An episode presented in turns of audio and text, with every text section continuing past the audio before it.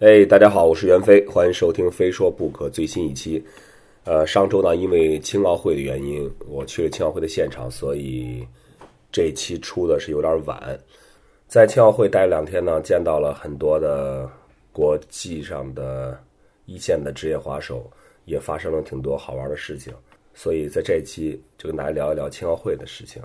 呃，不过在正式的话题开始以前呢，我们还是按照惯例先来回答。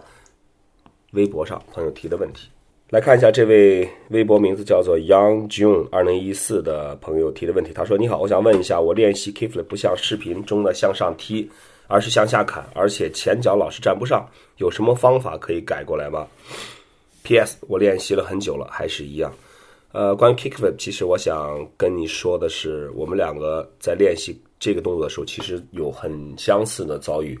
我在刚练习这个动作的时候。也是脚是向下踩的那种，呃，其实差不多有一年的时间，我一直认为这是对的方法。但后来我发现，这种方式来做 kickflip 虽然可以翻得过来，也能成功，但是，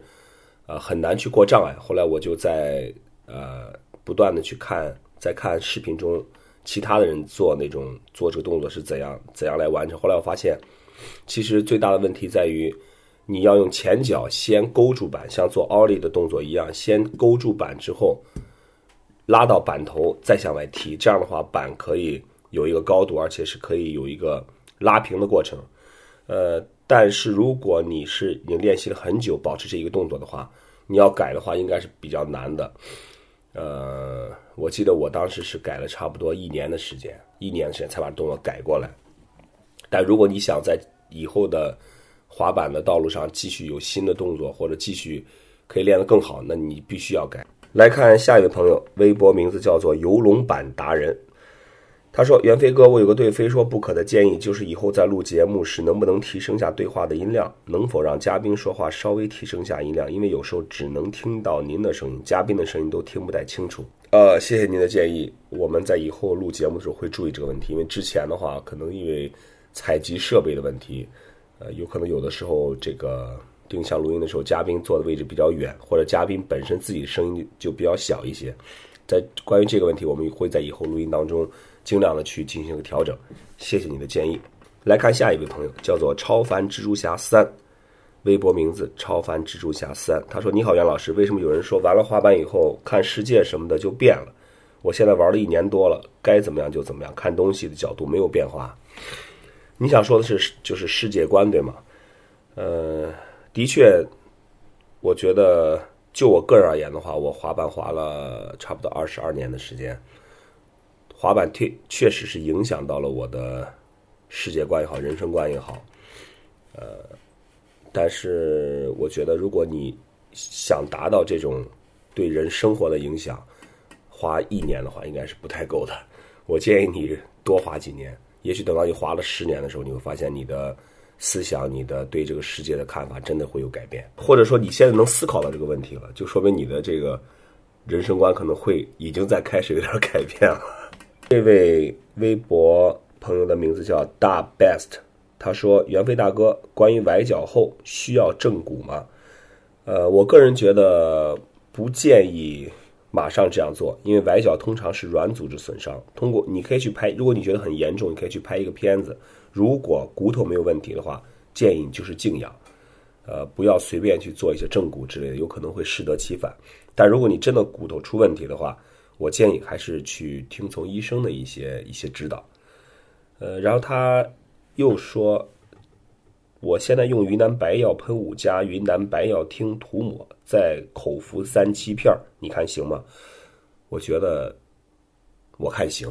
我觉得可以。如果你不是很严重的话，通过内服和外擦，应该是再加上好，关键是要好好休息，不要在没有完全好的情况下就再去滑板。应该差不多两个星期到一个月，应该会好。这位微博朋友的名字叫做陈显杰 Jason，他说：“袁飞大哥，请教您一个问题：每次我奥利过两粒以上就会脱脚，这是什么原因？”我也 pop 的很用力，就是拉不到板。呃，他说特别著名是拖前脚，呃，并且在问说两粒之后是一个坎儿吗？呃，怎么说呢？奥利是一个两脚配合的过程，前脚拖板说明你后脚的发力和前脚的配合并不是太好。呃，建议你多和那些呃奥利比较好的滑手在一起练，你可以看到他们的动作，然后呃也可以在你自己有些不懂的时候去问他们。呃，这样一起练的结果就是会让你进步，比你单独练要好要好很多。再就是，呃，滑板其实是一个，并不是一个就是。只是去简单的练习重复的过程，你要不断的去思考你在你在动作过程当中有什么不对的地方，然后去改进，不断的完善自己的动作。呃，这样的话，其实你还是会会有一定的进步的。再就是关于两力这个问题，是不是一个坎儿？我觉得不是，因为我觉得正常正常所有人的这种滑板奥利的高度应该都可以达到三力到四力，所以两力的话，你完全不用担心这会是一个就是。呃，阻碍你提高高度的一个一个界限，我认为应该还有很大的进步的空间。好了，感谢这么多朋友提出这些问题啊，呃，也希望我的回答可以帮到你们。那么，我们把话题回到我们这次这一期非说不可的正题上面，就是关于南京青奥会滑板表演的这个这个这个事情。呃，这次的奥运会呢，滑板是滑板是作为一个他们叫展演项目。应该我的理解就是表演和展示，呃，也是奥运会这边也是请到了包括国内国外的呃将近二十位顶尖的职业选手，不光是街式的，还有 U 型池，呃，街式的可能是十几个，U 型池的可能十几个，国内国外的都有。我们国内的职业滑手包括王慧峰、王国华、李芷星、谢文凯、胡天佑、席斌、车林，国外的滑手呢包括。呃，Chris Cole、小 Model 这种炙手可热的大牌，还有很多来自德国、英国，包括女子选手，也都是参与到这次青奥会滑板表演的这个阵营当中。这次呃，在青奥会上进行展演的项目，其实不仅仅是滑板，还包括攀岩、轮滑。轮滑是那种就是竞速，再就是武术加滑板，一共四个项目进行展演。其实每个项目都是在利用。这个奥运会的机会，在向，呃，向大众来展示自己运动的各呃自身的这个魅力，然后争都是为了争取进入到正式进入到奥运会来做一个做一个准备和宣传。这次青奥会的滑板表演呢，我也是很幸运的，是被邀请到了现场，作为现场的一个表演过程当中的一个主持。呃，自己做了十几年的这个滑板赛事的主持工作。呃，这是第一次参与到奥运会的一个一个主持主持的工作当中，呃，也是我所参加过的主持的赛事当中级别最高的。因为最近我的工作也比较忙，所以就是有点感觉有点怎么说呢？就是手忙脚乱的时候，在在在那个都到苏州了，突然想起来那个就在去南京的时候，想起来我那个证件没带，然后就。就还抱了一丝侥幸心理，想就问一下那个主办方那边说，如果没有证件的话，能不能补办一个啊？说可不可以？得到回答是非常坚定，不行。没办法，我又我又把票退了，从苏州又又折回上海，下了火车，然后打车拿了证件，再回到火车站，再坐火车回南京。整个感觉就是把火车当成 taxi 来坐了。折腾到折腾到那个南京的时候，已经差不多晚上十点多了，也没赶上开幕式，有一点小小的遗憾。呃，到了到了南京呢，然后第二天一早就是第一天的滑板展演的时间。我接到通知是，我们要六点起床吃早餐，然后七点就要出发去场地。我觉得这种时间的安排，其实对于大部分的中国滑手来说，其实都是一个噩耗，你知道吗？我在我印象中，很多中国滑手他们的早餐的时间应该是在下午一点一点左右。呃，但是没办法，还是要挣扎着爬起来，因为而且第二天。一起床的时候看到外面是在下雨，所以说我们我们都肯定觉得这个表演肯定不会进行，所以基本上我们的滑手，中国的滑手，呃，包括我在内都就没有没有做去现场的准备，也没有拿滑板，然后就去吃早餐了。然后到了到了那个餐厅之后呢，我有一点意外的是什么呢？我看到的几乎所有的国外的职业选手，包括 Chris Cole，包括 Shimoda，包括那些 U 台的选手。所有的滑手，国外的滑手都是已经拿好了滑板的，就是那种穿戴的特别整齐，一看就做好了随时出发的准备。后来我就很奇怪，我就问他们，我说今天上午还有表演吗？他说啊，我们也不知道，我们只是做好准备，如果他们说需要去，我们就去。然后后来就通知说，因为下雨的原因，上午的表演可能暂时就取消了。然后所有的呃那些滑手，国外的滑手又拿着滑板就都回回到房间去，等于是去待命了。从这点呢，我其实可以我的感受就是，其实，在这点方面，国外的滑手他们的相对的一个一个这种态度也好，或者是他们的一个精神也好，都是还是比呃，我不能说我们中国的滑手就是说啊，他们不认真对待这个东西。但是，包括我个人而言，我看到如果下雨的话，很自然的会想到啊，那肯定不会去。表演了，所以也没必要做什么准备。呃，但是就从这点来看的话，国外的这些滑手，他们对待一个一个一个正式表演或者比赛的态度还是非常认真的。呃，不管怎么样，他们做好准备，如果不去，他们就再回去，再等等待消息。这点我觉得是我们中国的滑手需要学习的一点，就是你你你让外界可以随时看到这些职业职业滑板滑板选手的一种。一种态度，一种精神吧，我觉得，呃，这点是让我真的是挺意外的，呃，但后来因为好像这个雨停了，雨停之后呢，还是组织了一些滑手去现场，呃，我就我就带着中国的滑手，然后坐大巴去现场。现场的话，其实呃，离这个市区还是有一点距离的，因为我们住的酒店在南京南站那边，就已经挺远的了。然后这个场地从酒店坐大巴还要半个小时，所以我觉得在以后以后的青奥会结束之后，这个场地的利用率，我个人感觉不会太高。然后到了现场呢，尽管之前我我在那个呃现照片也看过这个场地啊，呃，因为听说是那个就是跟 Street League 那个那个滑板场是一个一个一个建筑商做的，但我到了现场之后，我感觉还是其实第一眼看上去还是蛮震撼的，呃，就。你就感觉你是来到那个 Street League 那个现场了，而且配色什么的，整个那个布局都是都是很像的。它这场地是呃，它的设计设计方是很专业的嘛，呃，California Skate Park 设计的。呃，我在我自己滑的感觉就是各种道具的角度啊、高矮度什么的都都没问题，都挺完美的。但是也许是可能呃，在施工的过程当中，我觉得可能因为我们中国的一些施工的团队，他们不一定有那么那么充足的去。造滑板场的经验，而且可能时间比较紧，我感觉有呃有一些，比如说湖面或者有一些地方的角度处理还不是特别好，你滑的时候还会有一些呃不是特别平顺的感觉。但总体来说，这个场地还是一个挺好玩的场地。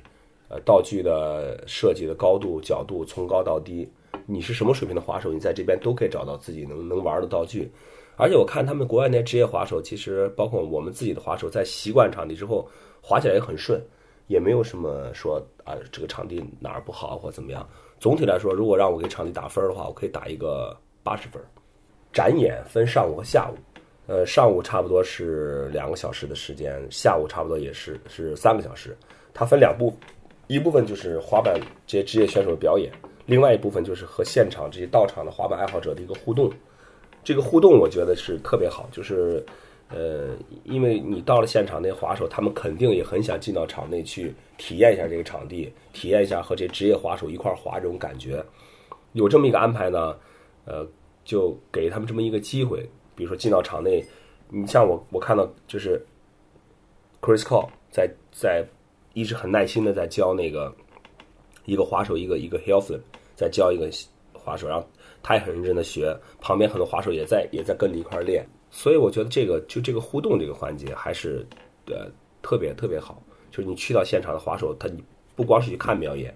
你还可以就是可以零距离的和这些这些职业选手接触，而且包括签名啊、合影啊，呃，都对他们来说是一次很珍贵的一次体验。我想大家肯定会对现场这种啊，Chris Cole 也好，夏猫的这种大牌，他们他们的真正的。呃，在现场的实力，因为大家平常在呃 video 里面看都特别厉害，但真正我们也知道有很多滑手是录像里面看特别好，但是到现场的话，有可能就是呃看起来就不像视频当中看到的那么厉害。嗯，我就我这次我我看到的，我先说一下 Chris Cole 吧。之前我在北京那次表演的时候见过一次 Chris Cole，他们整个整个那个团队过来表演。嗯，可能是因为道具太小的原因，我感觉 Chris Cole 也，呃，当时觉得也就那么回事儿，就是可能就啊这些动作也都也都能做，但是没有没有那种很震撼的感觉。但这次在青奥会的场地，因为场地大，而且呢，就是他这个场地跟那个 Street League 也特别像，对 Chris Cole 来说是很熟悉的。Chris Cole 也参加过几乎每一站的 Street League 的比赛，呃，所以这次真的是真正见识到了 Chris Cole 的实力。呃，举个例子，场地内最大的那个那个五层的大大台阶，其实挺大的那个。呃，Chris Cole 就是做一个啊 backside 三百六内跳转三百六，就是一次特别平稳的就就就成功了。现场就好多我呃就是滑手都在感叹说，他他对滑板的控制怎么就就那么好？呃，而且 Chris Cole 给我的什么感觉？就是他的每一个动作。几乎就是不用去不用去多准备，就上手就做。比如说他在在出发的时候站到那个湖面的顶上，在跟那个小猫头好像在聊天而突然他看到前面那个呃他要做的那个道具那地方可以可以滑了，直接就一个一个尖翻落到那个湖面里，就去作为一个加速就去去做那个动作。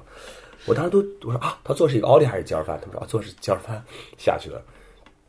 就对，首先对对于这个滑板的掌控和场地的这个这个熟悉是这个是特别厉害的，而且我经过观察，我觉得 Chris Cole 的基本功特别好。奥利，呃，场内那个出发台差不多有八十八十公分高吧，他就可以就是做那种上去 manual，跳上去 manual，然后再再到中间一个差不多三十公分高的一个平台，再变为一个 nose manual，再从那头下来，呃。包括各种各种呲，各种怪翻加呲什么的，比如说 inward hill、inward hill 呃 inward hill nose slide 这种特别特别难的动作，也就是几次就可以完成。呃，最让我就是有印象的是，在第二天的表演快结束之后，呃，他就是在尝试一个从场地直接跳到场外，就一个差不多一个三米的一个一个 gap，奥利一次成，然后 kickflip 两次。后来就在尝试那，我觉得他做完 kickflip 的时候，可能就已经想结束了，但所有现场滑都在喊 Chris Call，Chris Call，不知道谁喊了一个 tree flip，tree flip，就是大乱，所有人都在喊让他做那个做那个动作。大家可能记得 Chris Cole 在之前那个 San Francisco 一个那个大四层台阶，差不多尝试了六十多次完成了一个 t r i p l i p 对吧？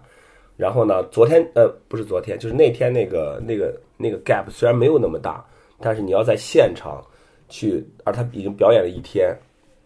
去做做这一完成一个动作，其实也挺困难的。而且助跑它不是一个直线加速，它要先侧着跳上一个那个平台，然后再还要再蹬一脚，直接就起跳做这个。呃，我记得他差不多试了，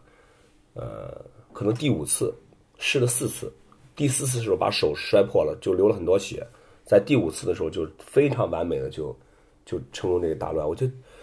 我觉得就是。当时给我的感觉就是，你 Chris Cole 这个这个滑手，他真的就是为滑板而生的。对他对滑板的掌控，他对基本功的这种这种熟练，包括对很多动作的这种这种呃完成的成功率，我觉得真的是成功率是一个特别特别难的一个东西。你可能会一个动作，但是你你用三次把它完成，或者用十次把它完成，可能这就是滑手和滑职业滑手和普通滑手的区别，还有完成动作的质量。呃，Chris Cole 基本上每完成的那一个动一个动作都是落地是两个脚的这个站位，包括那个就是特别完美，特别完美。基本他就是觉得自己做的不够完美的东西，他都会再来一遍，直到做的特特别满意为止。很多没在现场的这个滑手，可能光听我这样说，可能没有一个什么很直观的一个概念。如果但是呢，我们在现场 Kick Club 的特约的摄影师在现场刚好是把这把这个 Kickflip 还有还有那个大乱，呃。给拍到了这个他完成的当现场的画面，大家如果感兴趣想看的话，可以去 Kick Club 去看一下现场，你就知道这个 Chris Cole 的动作是有多么震撼。再来说一下 s h a m Model，s h a m Model 的话其实是也是在不光在中国了，在整个滑板滑板圈都是一个人气很高的滑手，呃，年轻，呃，动作风格也特别好，而且长得长得也真是挺帅气的。在之前我还真的没有没有亲眼见过他滑板，在这次呢，呃，在这个青奥会上，他也是和 Chris Cole 一块儿，呃，出现在这个表演场地上，呃，他但他之前应该是刚刚脚是受过一次很严重的伤，好像在在骨折了，应该是脚踝骨折，然后应该是刚恢复，所以看他滑板的话，除了风格好、比较轻松之外，他没有做太多的很难的动作。但仅仅从几个，比如说 kickflip、naughty kickflip，呃，包括一些一些，比如说 frontside cookie grind，呃，nose grind，这他他的一些标志性动作来看，还是呃有很强的实力，就动作特别轻，呃，而且就是尤其在呃那种道具上的时候，感觉就感觉那个他滑的时候，感觉那个道具会比别人滑更更好像打了更多的蜡一样，或者还是就他的控板能力特别好。就对一些那种那种平衡的那种动作，就是你感觉他就是这种他的平衡能力就真的是，呃，如果我们想象一个一个很难的一个平衡的动作，可能要做很多遍，或者是在滑的过程当中会，你可能会为了保持平衡，会这个动作会做的不太干净。但香猫的给我感觉就是他整个的各种动作是非常非常的平顺的。啊，而且没有没有那么多拖泥带水，一个动作就是一个动作，基本在完成的过程当中，他的身子是没有什么变化，就就特别，然后特别直溜，你知道？就呃，这次青奥会的表演有一个很大的看点，就是不仅邀请了男的职业选手，还邀请了国外的一些呃女女滑手，包呃包括应该是有两个街式的，两个 U 型台的女滑手，我只见到街式的，我只见到一个。呃，然后之前老听说这个这次是女神啊，是什么？后来我就见了之后，我第一眼看到就是说，哎，这是女滑手吗？感觉就特别特别壮，然后那发型是那种特别男性化那种那种发型。我说这个这个滑手，就是这个对女神的这个标准什么时候变成这样了？然后在表演的时候，这个这这个女滑手真的是风格什么的都跟真真的跟男滑手很像。动作也很干净，而且是挺猛的那种感觉，呃，包括就也挺挺喜欢呲杆啊、呲台那种动作。我一直带这个疑惑，就但也没多问。我觉得可能反正滑板滑的好，就可以弥补一下这个女这个这个女性女性方面感觉的不足。但后来我才知道，原来是他们叫女神的是另外一个滑手，只不过那天我去时候还没去，是巴西的一个。后来看过照片，确实还还可以。然后另外还有两个那个 U 型池的女女选手，有一个是有一个女孩，好像是刚刚参加过那个 Van Dory 那个碗池比赛。那女孩我觉得应该是应该还是很受很多很多年轻人的这种喜欢。在表演的时候，直接就穿着那个那种很短的短裤，然后是黑丝那个渔网那种那种袜子，哇，还还可以，真的还可以。头发是蓝色的，因为第一天办那个酒店入住时候，刚好我我们俩是在一块办的嘛。然后觉得哦，就还可以，但是从我的角度来看，可能，呃，我这个年龄不太符合我的审美，但很多年轻滑手还是很喜欢的。这次南京呢，也也见到很多老朋友，因为在中国滑板的这个发展史上，南京也是作为第一批有滑板人的城市，也是在位列其中的。呃，包括南京的王松元、马云祥、谢石，这都是差不多九二、九三年开始滑板，这批这批中国的一些。元老级的滑手，然后这次王松元说了一句话，我就很就挺感慨。他留在朋友圈留了个言，说上次见见国外的职业选手已经是二十年以前了。呃，二十年以前就是一九九四年，那次是中国第一届全国的滑板比赛在秦皇岛。呃，当时的主办方是请到了呃卡布莱罗还有 Danny Wright 这两个这两个滑手。呃，其实。现在来说的话，那个卡布莱罗还是在美国算是一个传奇传奇滑手。呃，在当时，但九四年的时候，呃，大家就看到这两个滑手的时候，真的是那种 不说看天外来客吧，就就突然就觉得就像神一般的存在，你知道吗？嗯，那个时候看他们做各种动作，就觉得已经是离自己就觉得离自己很远，就真的是只能是去去看一个看一个。表演像看一个外星人一样去看两个国外的职业滑手，呃，像穿越到中国来一样那种感觉。九四年的中国，你想一下，有两个国外的职业滑手来来表演。但现在呢，二十年过去了，呃，滑板也是正式的进入到奥运会的一个参与到了奥运会里面。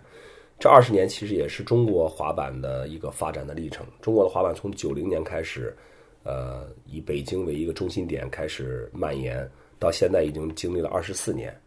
呃，我觉得对一个任何一个运动的发展来说，也都是算是二十多年的一个经历，可以算是呃，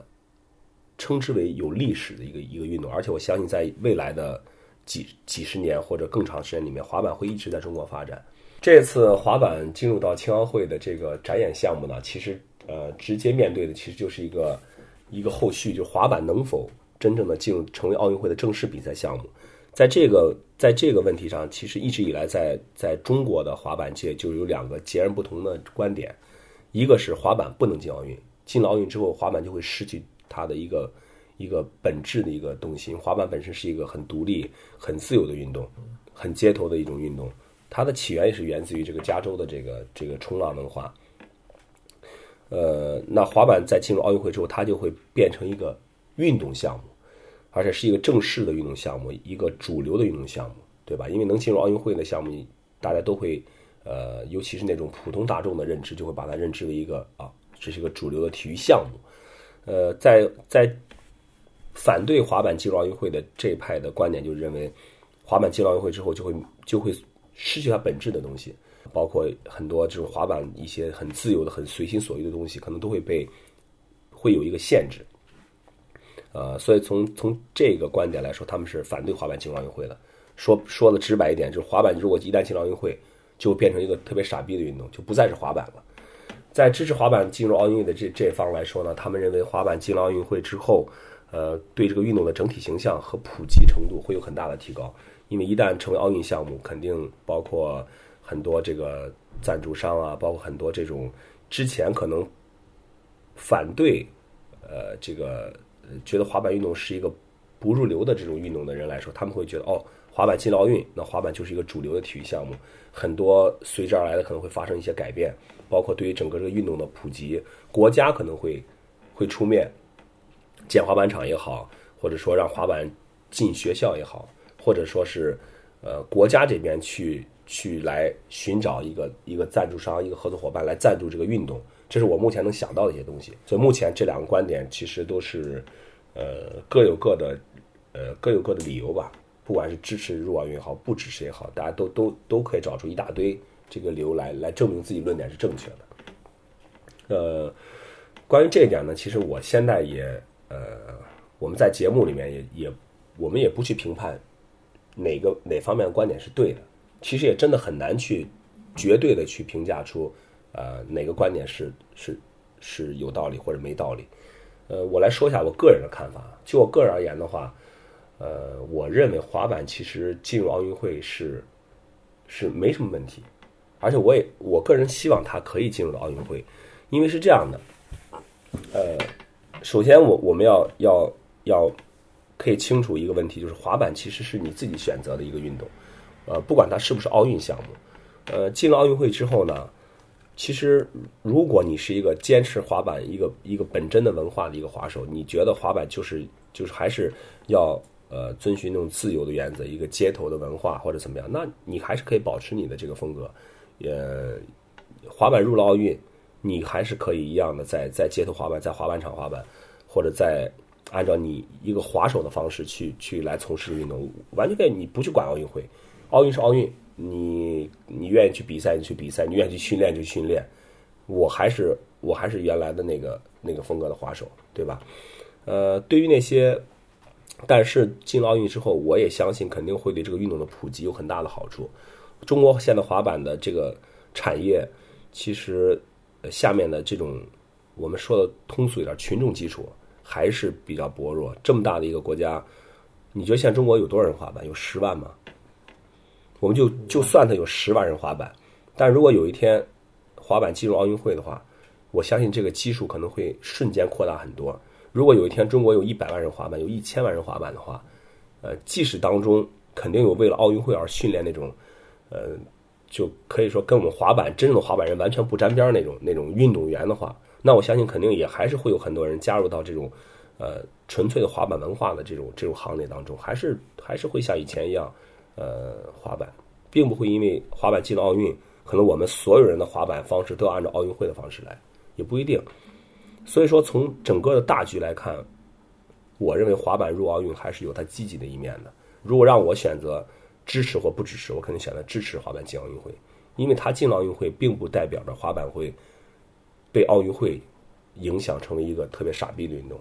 我觉得喜欢滑板的人还是会坚持自己的一个一个方式去来从事滑板运动。今天说了这么多关于滑板和奥运会的这个话题啊，其实，呃，我想留给大家一个一个问题，让大家来评判一下，就是刚才说的滑板究竟从从你的角度来看，滑板应不应该进入奥运会，成为正式的奥运项目？那么大家，我相信肯定还是会分为两派，认为应该进和认为不应该进的。那么我们会在节目之后呢，在 Kick Club 网站开展一个投票活动，你可以把你的观点，啊，以投票的方式来告诉我们，呃，我们来看一下究竟是支持滑板进奥运的人多呢，还是不支持人多？好的，本期的节目就到这儿我是袁飞非说不可咱们下期再见。